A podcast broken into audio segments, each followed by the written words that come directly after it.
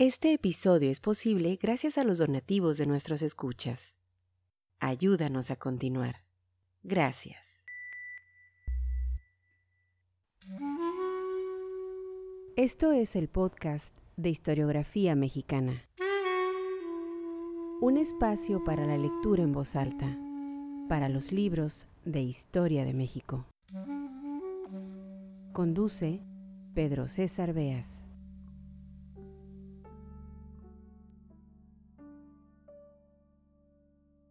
Corría el año de 1866. Maximiliano en México, el Segundo Imperio Mexicano, los liberales luchando contra el invasor francés. Momentos difíciles, sin duda, para nuestro país. Aún así, y porque, claro, también sucedieron cosas buenas, el 14 de enero de aquel año se funda la Sociedad Filarmónica Mexicana, cuyo propósito principal es el de dar vida a un conservatorio de música. Así nació en México no solo un espacio para estudiar el mundo de las melodías, ritmos y armonías, sino que con la fundación del Conservatorio de Música surgió en México la primera escuela en la que una mujer podría obtener un título profesional. Algo inédito era el siglo XIX, con una sociedad en la que la mujer carecía de cualquier derecho. Una década después de su fundación, para 1877, y ya con Porfirio Díaz en el poder, el conservatorio se nacionaliza y se integra al sistema educativo mexicano. En este episodio del podcast de Historiografía Mexicana, daré lectura en voz alta a un discurso de Ignacio Manuel Altamirano, pronunciado en 1870 ante los alumnos del conservatorio en el que el intelectual mexicano destaca precisamente la participación de las mujeres. Altamirano dice, con este plantel, la mujer, esclava de la miseria, del ocio y de la ignorancia en mi patria, encontrará la mano que la emancipe de su oscuro destino. Bienvenidos pues al podcast de historiografía mexicana. Les recuerdo que en los episodios número 2 y número 3 encontrarán otros textos de Ignacio Manuel Altamirano, algo sobre su biografía. Desde luego, estos los pueden escuchar en nuestro sitio historiografiamexicana.com o en su aplicación favorita de podcast. Ignacio Manuel Altamirano, Influencia moral de la música. Un discurso publicado en el siglo XIX, el periódico El siglo XIX, el 4 de abril de 1870.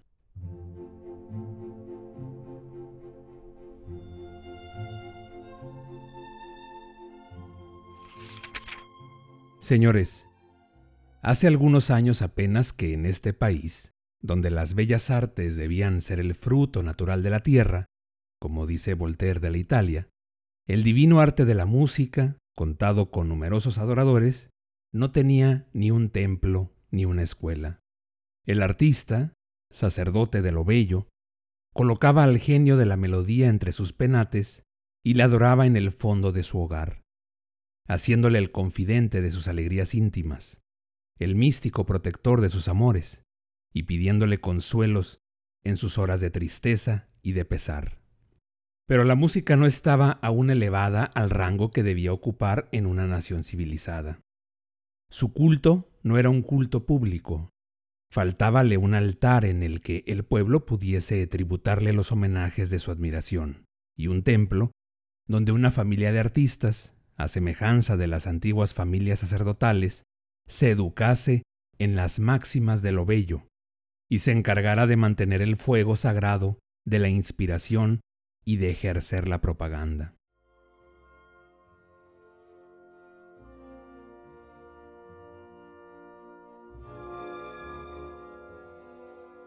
La influencia civilizadora del siglo XIX, que ha arrancado de raíz tantas cosas malas en México y que ha puesto la primera piedra de tantos monumentos grandiosos, ha hecho que este plantel se levante, ha infundido en el alma de sus fundadores la fuerza bastante para llevar a cabo la empresa, y después de algunos años de infancia vacilante y trabajosa, el Conservatorio de Música se ha creado en nuestra primera ciudad. El arte tiene ya un templo que no podrán destruir ni las preocupaciones sociales, ni los trastornos de la política, porque está fundado sobre bases indestructibles, la simpatía y el patriotismo.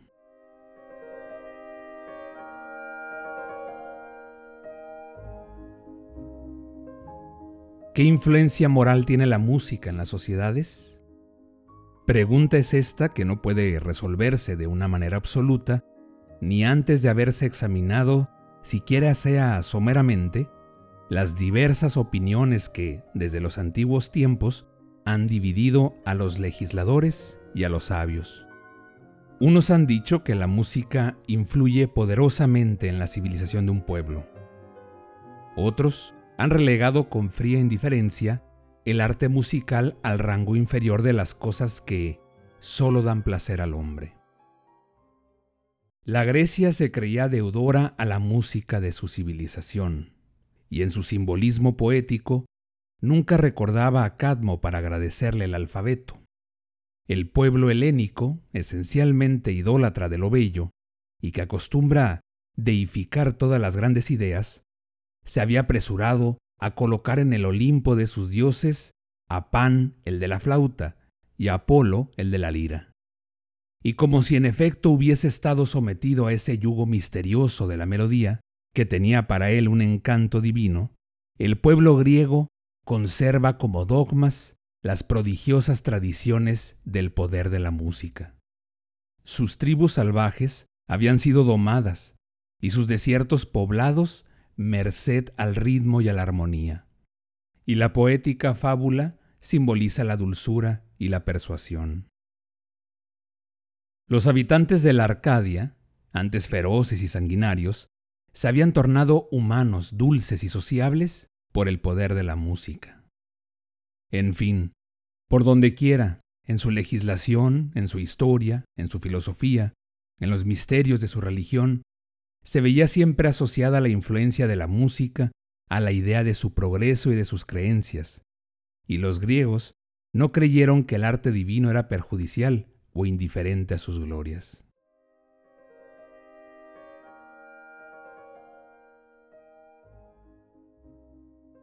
Estas tradiciones históricas alegan en su favor los que preconizan la influencia benéfica de la música en las costumbres de un pueblo. Los enemigos de tal opinión acusan de fabulosos los prodigios que los poetas atribuyen al arte musical. Es inútil, dicen ellos, para el progreso humano. Es inútil para dulcificar las costumbres y solo sirve para entretener el ocio y para hacer llevadera con un placer más la amargura de la vida. Es pues una verdad la eficiencia de la música como agente de civilización. Cada uno de nosotros, señores, prescindiendo de esta discusión histórica, conoce en su conciencia que el arte divino de la música, si no es por sí solo un motor de progreso, sí es, evidentemente, un auxiliar muy útil, un elemento de asociación y sobre todo un consuelo y una esperanza. Un escritor francés ha dicho con mucha justicia que la música dirigida por la filosofía es uno de los más hermosos presentes del cielo y una de las más bellas instituciones humanas. Y otro añadido que la música nos llama al placer, la filosofía a la virtud, pero por el placer y la virtud, la naturaleza nos invita a la dicha. En efecto, volvamos la vista a todas partes y encontraremos que la música acompaña al hombre desde la cuna hasta el sepulcro en la cuna con el canto de la madre, en el sepulcro con los himnos de esperanza que la religión entona a las puertas de la eternidad. La música nos hace creer, nos hace gozar, nos hace esperar, nos hace combatir con aliento. ¿Es acaso por la influencia que ejerce la armonía en nuestros nervios? Tal vez. Pero he aquí que como agente físico sobre la naturaleza humana, ella tiene resultados morales de inmensas trascendencias en el mundo. Así también, los primeros colonos europeos de la América del Norte, al poner el pie en las playas del Nuevo Mundo, saludaron con los cantos de la fe cristiana esas vírgenes florestas, esos ríos caudalosos, esas montañas colosales, donde en breves años iban a fundar con sus virtudes y su libre pensamiento uno de los imperios más poderosos de la tierra.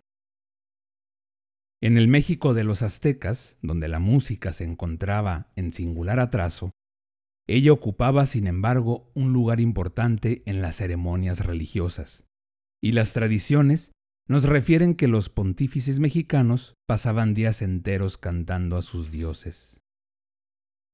Y en la vida íntima, en la vida íntima, la música preside a todos los misterios del corazón.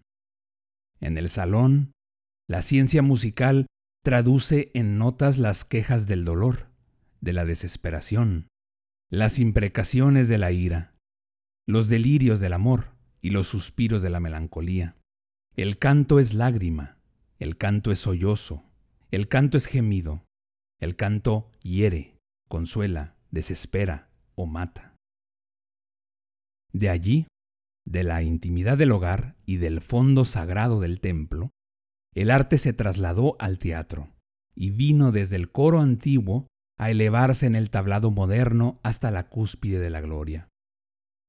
Hoy, la música es una de las hijas de la gloria, y como el heroísmo, como la poesía, como las ciencias y como la escultura, la pintura y la arquitectura, tiene derecho a los laureles del triunfo y a los homenajes de la humanidad. He aquí, señores, lo que significa la creación de este Conservatorio Mexicano, seminario de notabilidades que honrarán a su país, aurora brillante del porvenir artístico de México. Y no me detendré en decir que con este plantel, la mujer, la mujer esclava de la miseria, del ocio y de la ignorancia en mi patria, encontrará la mano que la emancipe de su oscuro destino, porque eso, bien lo sabéis, es una verdad incontestable. Desde el momento en que el arte y la gloria colocan una corona de laurel sobre la casta frente de una mujer, la fuerza la respeta, la miseria se aleja de ella y la virtud la protege. Yo no tengo más que citar un nombre para autorizar mis palabras. Un nombre que ha resonado ya entre mil bravos en los teatros de Europa. Un nombre que es una prueba brillante del genio de la mujer mexicana. Un nombre que pronunciado en el mundo de la gloria es la aureola para la frente de México. Este nombre es el de Ángela Peralta, llamada por antonomasia en el viejo continente el ruiseñor mexicano. La mujer, cuya educación estaba viciada aquí por las antiguas costumbres, que se formaba desde la infancia entre el fraile, que la hacía temblar ante el diablo y la esclavitud doméstica, que la encerraba en la estrechez de una vida conventual y mezquina, carecía de porvenir, carecía de ilusiones. El amor, aún el amor era para ella un yugo, cuando no un abismo, un yugo con la servidumbre doméstica, a la que la condenaba el despotismo conyugal, un abismo con la pérdida de la virtud. Hoy, con el arte, la mujer será, cuando esposa, una compañera amable, instruida y laboriosa. Y si no encuentra apoyo en el mundo o rehúsa los encantos de la unión conyugal, encontrará en compensación la independencia que da la gloria y el amor que inspira el talento.